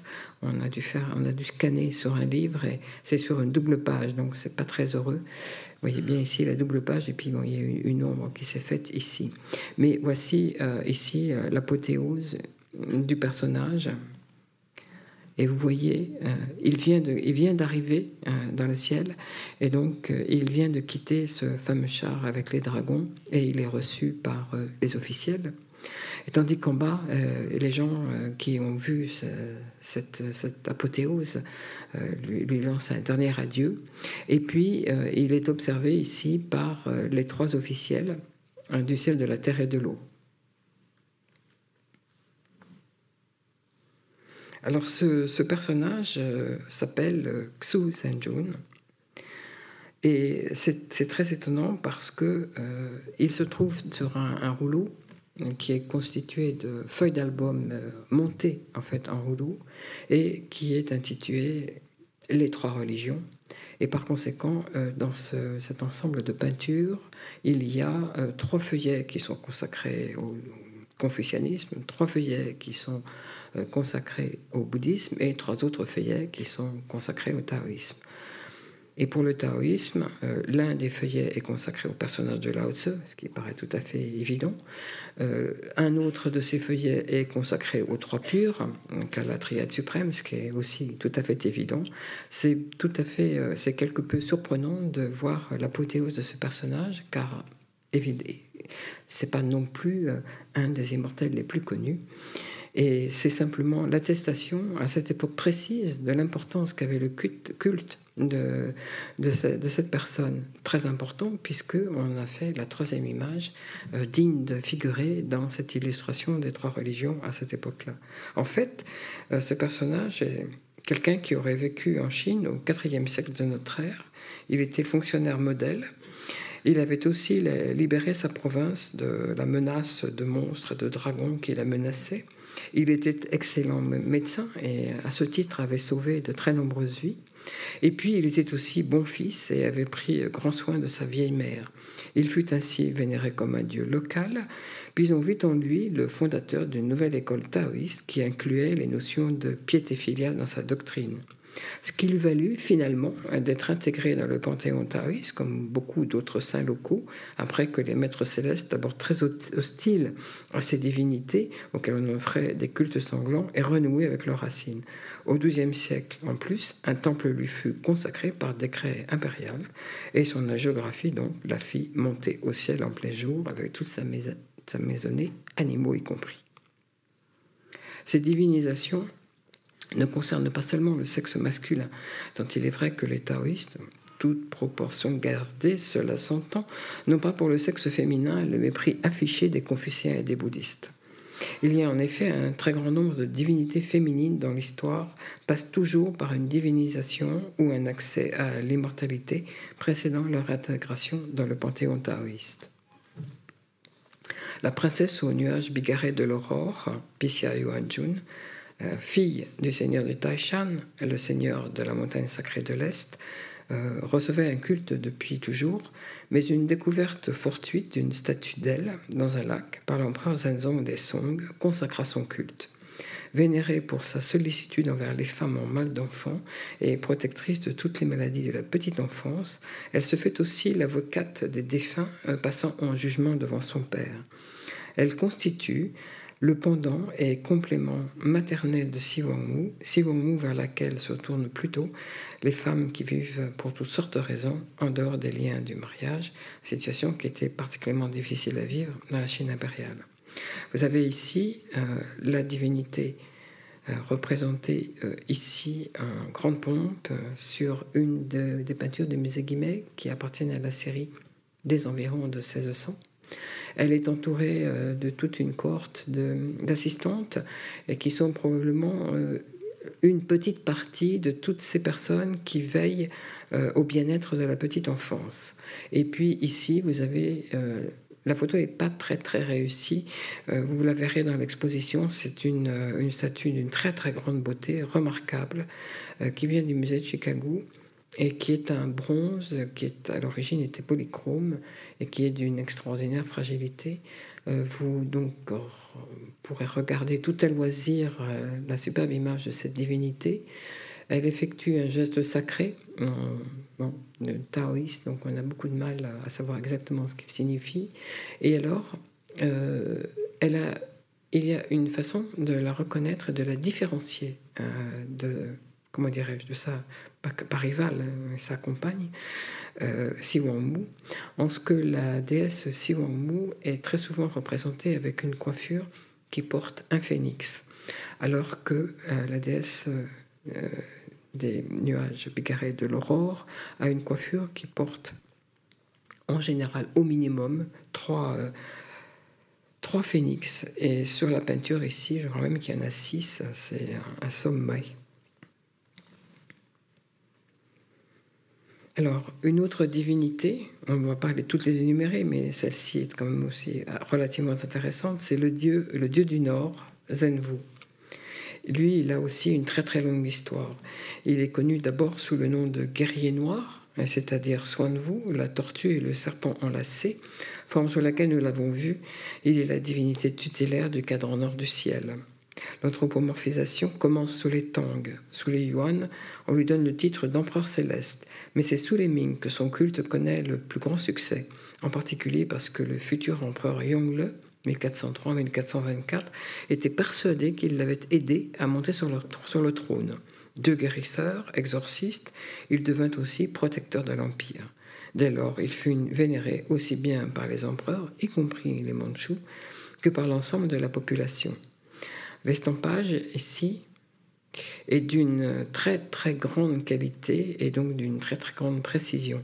Il a été pris sur une stèle euh, d'époque Ming, elle-même une copie d'une stèle plus ancienne qui avait disparu.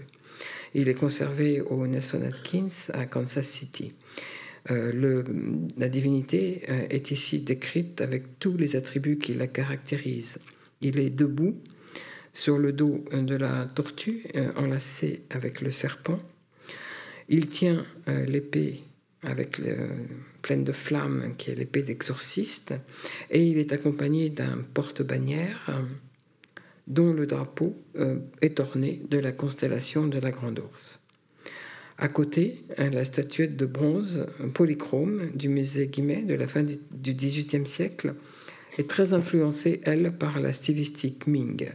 Euh, dans ces statuettes votives, que l'on mettait chez soi souvent. Euh, la divinité est représentée selon une iconographie qui ne varie guère d'une pièce à l'autre. Il a toujours les pieds nus, les cheveux libres, tirés en arrière. Il porte une armure sous sa robe de dignitaire et de la main gauche, il fait un geste sacré qui lui est caractéristique. Un groupement de trois divinités apparaît au XVe siècle par le biais, semble-t-il, du théâtre. Et ce groupement incarne tous les espoirs des Chinois, vivre longtemps, avoir une belle carrière et avoir beaucoup d'enfants. Il se pourrait du reste qu'il ait un lien avec les trois officiels du ciel, de la terre et de l'eau, car euh, avec le temps, euh, ces, trois officiels qui avaient une fonction de, juge et qui avaient euh, possibilité d'agir sur le destin des êtres humains étaient aussi censés accorder un bienfait on disait que le ciel accordait le bonheur, la terre pardonnait les fautes et les eaux écartaient le malheur. Et puis de plus, dans les pièces de théâtre, qui à l'époque Yuan commence à devenir euh, une partie importante de la culture chinoise, on voyait toujours apparaître, avant que la pièce ne commence, l'officiel du ciel qui prononçait des vœux de bonheur à l'intention des spectateurs et qui tenait un rouleau sur lequel euh, ces formules de bonheur étaient inscrites. Cependant, euh, le plus anciennement connu de ces trois dieux, c'est euh, le, seul, dieu de la longévité, euh, qui est vénéré depuis le IVe siècle de notre ère. Sa résidence est dite être celle de la constellation du Sud, et on l'appelle le vieil homme de la constellation du Sud. Elle est directement opposée à celle de la divinité de la Grande Ourse, puisqu'on sait que la divinité de la Grande Ourse détient les registres du temps de vie accordé à chaque être humain. Les toutes premières images euh, sont rares euh, de ces trois dieux, et comme sur la peinture du musée Guimet, ici, euh, elles sont assez curieuses car en fait ces trois dieux du bonheur se ressemblent beaucoup. On peut effectivement très facilement distinguer le dieu de la longévité puisque il y a ici un personnage qui a un visage d'homme âgé avec une barbe blanche. Donc il y a de fortes chances pour que ce soit le dieu de la longévité. Quant aux deux autres, hein, savoir qui est celui des émoluments et qui est celui de bonheur, on ne peut pas le savoir. Et en fait, ils sont habillés comme euh, des prêtres taoïstes. Mais plus tard, chacun va être bien plus caractérisé et on pourra très bien les reconnaître euh, pour ce qu'ils sont. Et à côté, vous avez trois grands buis qui datent du XVIIIe siècle, euh, qui sont des, des, pièces qui proviennent elles aussi du musée Guimet et qui sont des exemples tout à fait euh, parlants. Le dieu de la longévité, ici, Shuxing, se reconnaît très très facilement à son crâne proéminent, qui est un symbole de sagesse, à son visage de vieillard et à sa canne, qui parle de son grand âge. Il porte aussi dans les mains une pêche d'immortalité. Le dieu des émoluments, Luxing, au centre, est un fonctionnaire.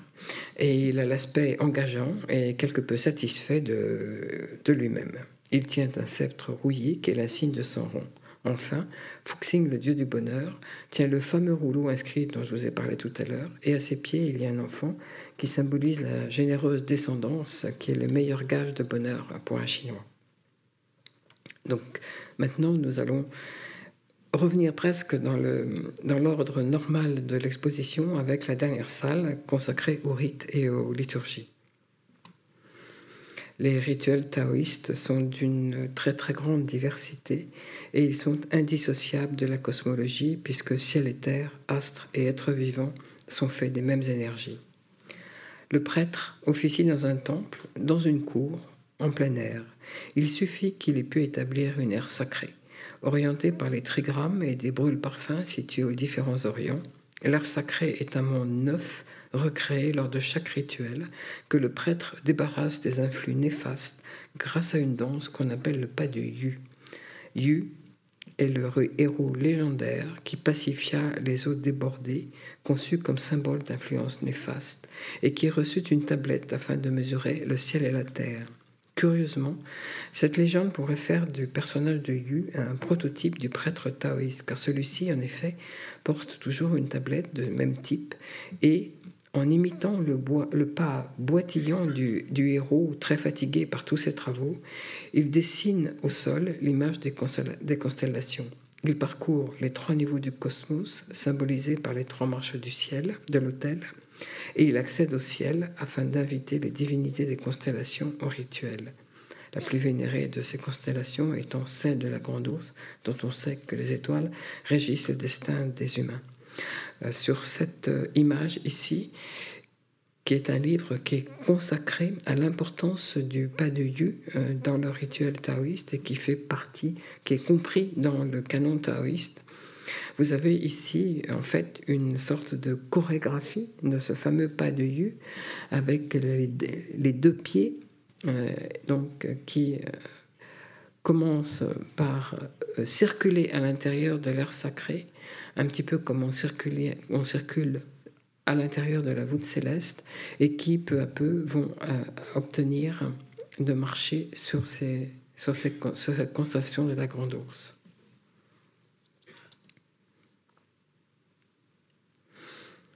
Après la, purification euh, de l'art sacré pour la créer, le rituel peut commencer. Le signe en est donné euh, par l'allumage des brûles parfums dont on pense qu'il établit la communication avec le ciel. Il y a d'autres utilisations du brûle-parfum au cours des rituels, mais lorsque celui-ci est fini, la cérémonie se termine par l'extinction du brûle-parfum. Donc allumer et éteindre le brûle-parfum sont deux actions tout à fait essentielles dans une cérémonie taoïste. Je vous montre ici un brûle-parfum euh, qui provient aussi du musée Guimet et euh, que j'ai choisi d'abord parce que c'est une pièce particulièrement belle qui date du XVIIIe siècle en cuivre émaillé, mais encore une fois parce qu'elle vous présente cette même image de l'univers, euh, structure tripartite du, du ciel, pardon, de la terre et de l'eau. Hormis euh, les rituels d'ordination des prêtres, qui sont des cérémonies très très particulières, les rituels sont de deux sortes. On les dit d'offrande, jiao, pour les vivants, et au cours desquels on invite tous les dieux du Panthéon. Et euh, on a aussi un, autre type de rituel qui est le rite de jeûne ou zai, qui est destiné aux défunts. Euh, ce rituel comporte toujours, même s'il n'est accompli que pour une famille, une cérémonie pour le salut de l'ensemble des âmes souffrantes. Alors le premier rituel, jiao, sert à remercier les dieux des grâces obtenues, ou bien à demander leur aide pour la communauté, ou bien à annoncer la création réparation d'un nouveau lieu de culte. Le second exprime le regret, général des fautes commises, qui est exprimé par le prêtre au nom de la communauté, ainsi que la récitation de textes et des chants qui ont pour but de mener l'âme défunte dans le palais du Sud, où il sera transformé en immortel. Bien que différents, ces deux types de rituels ont pour point commun l'envoi d'une requête ou d'un mémoire aux trois purs. Et ce mémoire leur est présenté au moment de l'audience à laquelle se rend le prêtre officiant par l'esprit.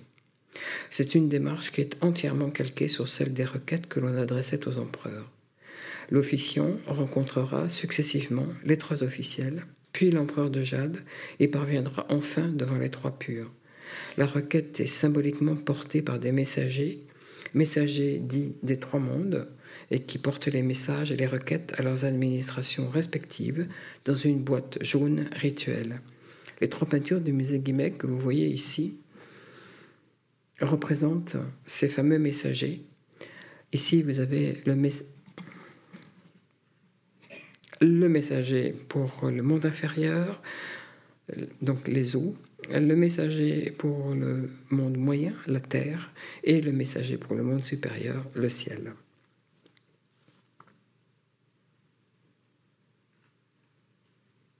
Ils sont représentés à deux reprises, puisque euh, on voit d'abord euh, le fonctionnaire qui remet la requête au, messager, puis le messager qui prend la requête et qui va, qui s'enfuit, enfin, qui court vers sa destination euh, précise, ciel, terre ou eau. Une fois le voyage en pensée accompli, la requête sera brûlée, ce qui est le symbole de l'envoi aux dieux. Cette oblation par le feu est celle qui a remplacé les anciens sacrifices sanglants qui étaient dénoncés par les maîtres célestes. La robe de descente, qu'on appelle Jiangyi, robe de cérémonie de prêtre taoïste qui provient du Victoria and Albert Museum, porte précisément les images de ce panthéon taoïste que va euh, successivement euh, aborder le prêtre en pensée et qui est ordonné de façon verticale. C'est un vêtement sans manches dessinées et qui est porté par le grand maître lors des grands rituels. Pour des occasions moins solennelles, il portera une robe à larges manches qui est aussi celle des prêtres moins gradés. Ces robes de cérémonie créent un univers au sein duquel le maître entre en action ou bien médite. L'ordination d'un prêtre taoïste dure pendant des années et elle commence dès la petite enfance. Lorsque il est temps euh, de passer à l'ordination, c'est l'occasion d'une cérémonie de un petit peu particulière. Le prêtre reçoit son certificat d'immortel et puis il reçoit le registre, document essentiel à sa fonction, souvent remis de maître à disciple, et qui comporte, outre les préceptes qu'il a juré de respecter, le nom de toutes les divinités auxquelles il peut demander de l'aide. Et souvent, sur la robe de cérémonie d'un prêtre taoïste, sont représentées ces divinités auxquelles il peut demander de l'aide. Il revêt ensuite donc les vêtements qui correspondent à son grade, et donc pour un grand maître, ce sont des chaussures à semelles hautes qui lui permettent de gravir les marches de l'autel et de marcher sur les étoiles. Il a aussi une couronne de cinq pétales qui enserre ses cheveux relevés en chignon, dans laquelle est piquée une tige surmontée d'une perle qui symbolise son énergie vitale, le souffle, qu'il est à présent capable de reconnaître en lui et diriger. Alors la statue euh, ici a perdu cet ornement. Mais si euh, vous allez voir le, film qui va être projeté régulièrement maintenant, je crois, en même temps pour accompagner l'exposition taoïste, à la fin, il y a l'ordination d'une grande prêtresse de l'ordre de Kwanson. Et à un moment donné, euh, on s'aperçoit, euh, on lui pose sa coiffure et il y a un prêtre qui installe cette fameuse épingle. Euh, et quand j'ai vu ça hier soir, je me suis dit, voilà, c'est très précisément ce, geste-là qui, est, qui est représenté. Et, et, de nos jours, puisque, encore de nos jours, puisque le film a été pris tout récemment, fait tout récemment.